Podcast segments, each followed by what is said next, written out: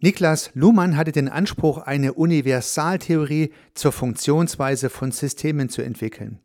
Und hierbei geht es nicht nur um soziale Systeme, sondern auch um biologische Systeme, um psychische Systeme, nach meinem Dafürhalten sogar um technische Systeme. Das heißt ein Modell, eine Theorie, ein Denkapparat, welches ermöglicht, die Funktionsweise von Systemen zu beleuchten. Wenn man eine universelle Theorie schaffen möchte, muss man natürlich auch in verschiedenen Fachgebieten mit verschiedenen historischen Vorbildern arbeiten, um der Sache auf den Grund zu gehen. Und genau das hat Niklas Luhmann auch sehr ausführlich gemacht.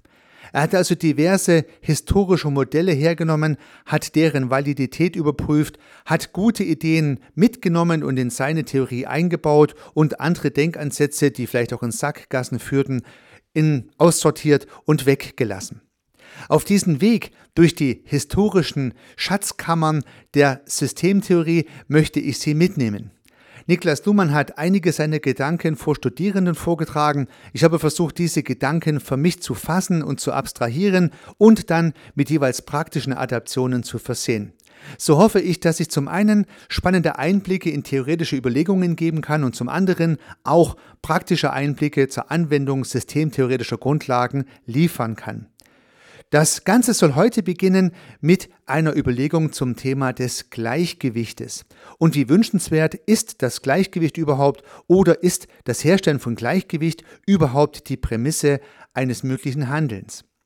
Hallo und herzlich willkommen zum Podcast Systemisch Denken und Handeln. Mein Name ist Heiko Rössel.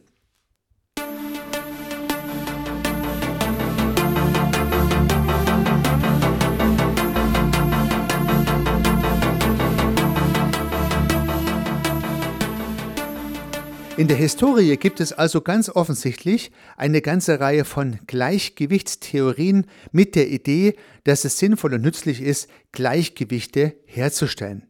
Das heißt, das Herstellen einer Balance, das Herstellen eines Gleichgewichtes als nützlicher Zustand. Man kann sich tatsächlich eine Waage vorstellen und die Waage ist in Balance, wenn die linke und die rechte Seite der Waage mit gleich vielen Gewichten belegt ist.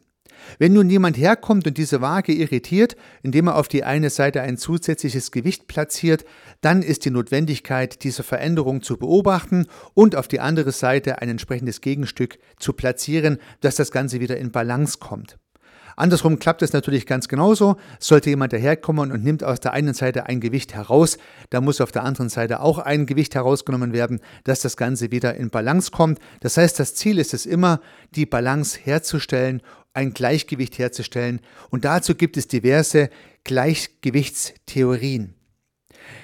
Das unterstellt, dass die Stabilität eines Systems, das Gleichgewicht im System, die Harmonie, die Ordnung könnte man sagen, ein wünschenswerter, ein erstrebenswerter Zustand ist. Man möchte Stabilität, man möchte Ordnung, man möchte die Balance.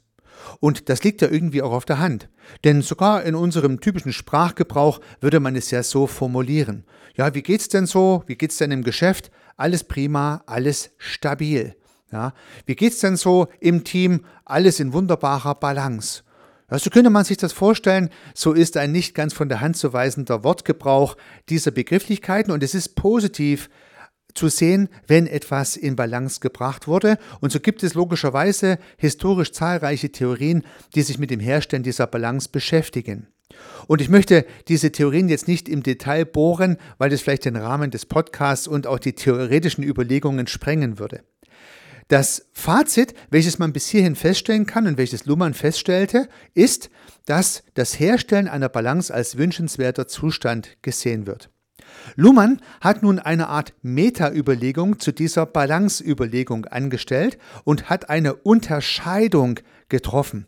Eine Unterscheidung zwischen einem stabilen System, einem System in Balance oder einem unstabilen System, einem System, welches schwingt, könnte man vielleicht im weitesten Sinne sagen. Also Luhmann hat eine Meta-Unterscheidung gemacht. Gar nicht, ist es ist es in Balance oder nicht in Balance, sondern die Frage, ist es sinnvoll, in Balance zu sein oder ist es sinnvoll, nicht in Balance zu sein? Also eine Ebene weiter oben, wenn man so möchte. Und nun hat sich Luhmann zunächst mal mit der wünschenswerten stabilen Seite beschäftigt. Also man wünscht sich Balance. Also man gleicht immer die eine Seite aus, wenn die andere Seite verändert wird, sodass eine Balance hergestellt wird, wie ich es eingangs erläutert habe. Der wünschenswerte Zustand. Luhmann hat sogar aus der Ökonomie praktische Beispiele herbeigeholt, nämlich Angebot und Nachfrage oder Nachfrage und Angebot. Das heißt also, eine Seite, Anfrage, Angebot oder Nachfrage in Überzahl zu bringen, führt aus seiner Sicht dazu, dass die andere Seite nachzieht und immer der Wunsch da ist, Balance herzustellen. Er hat es am sozialistischen und am kapitalistischen Wirtschaftssystem festgemacht. Er war der Auffassung, dass das kapitalistische Wirtschaftssystem darauf basiert, dass immer ein größeres Angebot da ist und die Balance dann durch die Nachfragenden hergestellt wird oder das sozialistische Wirtschaftssystem, in dem die Konsumenten mehr Nachfrage produzieren als Angebot da ist und dann durch das Befriedigen dieser Nachfrage im Prinzip Stabilität hergestellt wird. Das mal nur am Rande, das heißt, Luhmann hat das ganz gut begründet, dass aus seiner Perspektive viele Überlegungen bestehen, auch im ökonomischen und in anderen Facetten dafür zu sorgen, dass Balance hergestellt wird, immer die Waage ausgeglichen wird. Auf der anderen Seite haben wir dann die Vorteile von Instabilität. Das heißt, ein System ist im Schwingen und es müsste Mittel und Methoden geben, die dieses Schwingen steuern, managen, beobachten und an diesem schwingenden System zu arbeiten, könnte ja auch eine spannende Perspektive sein. Das heißt, die andere Seite der Unterscheidung ist, der wünschenswerte Zustand ist, dass das System in Schwingung bleibt, in Bewegung bleibt und gar nicht stabil ist. Das ist vielleicht im ersten Schritt ein etwas, naja, ich möchte mal sagen, gewöhnungsbedürftiger Gedanke, da wir uns ja alle Stabilität wünschen. Aber höchstwahrscheinlich, wenn wir mal ehrlich sind, doch keine Stabilität haben. Also, wenn wir uns mal ein bisschen in die Situation hineinversetzen, wir haben in unserer Firma keine Stabilität, sondern wir sagen es vielleicht nur. Unser Team ist nicht in Balance, sondern wir gehen nur gerade davon aus und sagen das drittens so. Wir wissen ja, es gibt immer irgendwelche Dinge, die im System schwingen, im Team, in der Familie. Gewisse Dinge sind immer am Arbeiten. Und eine Firma, ein, ein Wirtschaftsunternehmen kann nie stabil sein, wird immer irritiert durch Märkte, durch Mitarbeitende, durch Wettbewerber, durch Gesetze und Regelungen, ist also immer irgendwie am Schwingen. Wir formulieren es aber nicht so. Man könnte ja aber mal sich den Gedanke hingeben, und das hat Luhmann nach meinem Dafürhalten gemacht, diesem schwingenden System auch einen gewissen Reiz abzugewinnen. Und gerade dann, wenn viele Krisen vorherrschen, in den Gesellschaften, aber auch in den Unternehmen, sieht man ja, dass auch schwingende Systeme ihren Reiz haben. Denn Systeme, die schwingen und nicht stabil sind, sind bereit und in der Lage, sich zu verändern. Das heißt, wenn ich davon ausgehe, dass das schwingende System ein Idealzustand ist, dann könnte ich davon ausgehen, dass dieses System eher in der Lage ist, sich neuen Umweltbedingungen gewitzt anzupassen, als ein System, welches von sich behaupten würde, dass es stabil ist. Und demzufolge ist der Gedanke von Luhmann am Anfang vielleicht etwas gewöhnungsbedürftig, auf den zweiten Blick aber sehr charmant. Das heißt, wenn es uns gelingt, Systeme immer in Schwingung zu halten, aber dafür zu sorgen, dass diese Schwingungen nicht eskalieren, sondern im gewissen Maß immer das System in Bewegung halten, in Dynamik halten, dann ist es vielleicht ein wünschenswerter Zustand. Und diese Unterscheidung hat Luhmann getroffen und die fand ich spannend mitzugeben. Denn da drin steckt ja schon eine erste praktische Idee. Wenn ich als Führungskraft beispielsweise ein System gestalten darf, könnte es sinnvoll sein, auch immer eine gewisse Unsicherheit, eine gewisse Varianz, eine gewisse Disharmonie zu fördern, um das System am Schwingen zu halten. Und vielleicht ist es genau die Aufgabe von Führungskräften, langsam einrostende, in Balance einschwingende, zu stabil, zu statisch wirkende Systeme immer wieder mal durch Interventionen ins Schwingen zu bringen. Ja, vielleicht ist es gar nicht die Idee der Führungskraft, ein schwingendes System zu beruhigen, sondern vielleicht ist es auch die Idee einer Führungskraft, ein nicht schwingendes System zum Schwingen zu bringen. Und alleine das, finde ich, ist schon eine super Erkenntnis, die zum Nachdenken einlädt. Wenn man uns mal auf die instabile Seite der Unterscheidung von Luhmann begibt, wenn man dieser Sache etwas mehr Bedeutung beimisst, dann gibt es noch ein bedeutendes Zitat von Reinhard Sprenger, dem berühmten Unternehmensberater im deutschsprachigen Raum.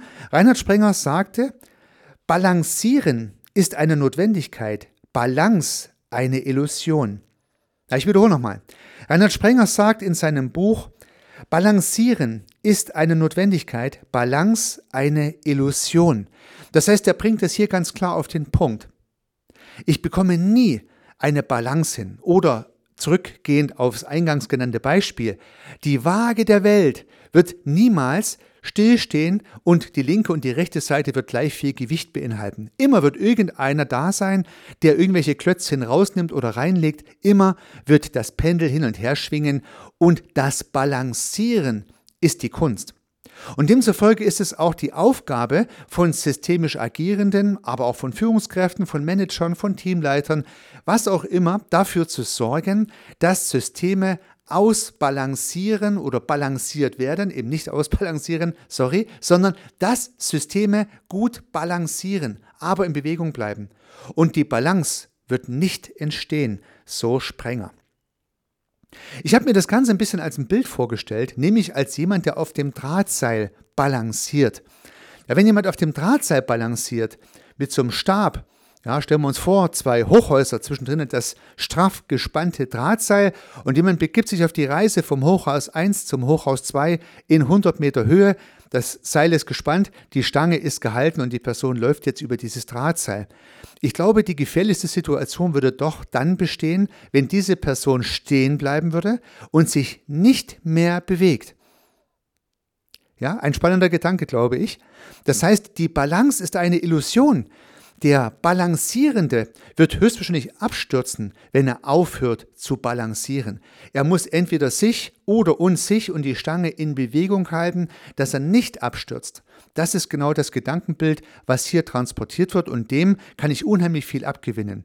Würde der Balancierende stehen bleiben, weder die Stange noch die Füße bewegen, dann wird er höchstwahrscheinlich relativ schnell vom nächsten Windstoß vom Seil gefegt und abstürzen. Das heißt, hier liegt eigentlich die Gefahr und gar nicht im Balancieren. Das, liebe Zuhörerinnen, lieber Zuhörer, finde ich einen super Gedanken. Dem möchte ich nun heute gar nicht viel mehr hinzufügen, sondern möchte ihn etwas nachwirken lassen. Dabei wünsche ich Ihnen sehr viel Erfolg. Unternehmen Sie was, Ihr Heiko Rössel.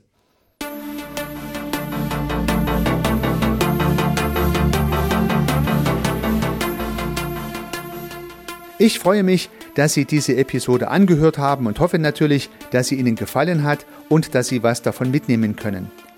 Wenn Sie keine zukünftigen Episoden verpassen möchten, dann können Sie den Podcast gern abonnieren. Nutzen Sie dafür den Abonnieren-Button in der Podcast-App Ihrer Wahl. Natürlich würde ich mich auch über eine Rezension oder über eine Bewertung freuen. Alternativ zu diesem Podcast habe ich zwei weitere aufgenommen. Sie finden sie unter www.servicearchitekt.com/podcast oder wenn Sie meinen Namen in der Podcast-App Ihrer Wahl eingeben. Vielleicht können ja auch die beiden anderen Angebote für Sie interessant sein. Sollten Sie ein persönliches Gespräch wünschen, dann können Sie das gern unter www.servicearchitekt.com/termin auf meiner Website mit mir vereinbaren. Ansonsten freue ich mich auf ein Wiederhören. Bis dahin, Ihr Heiko Rössel.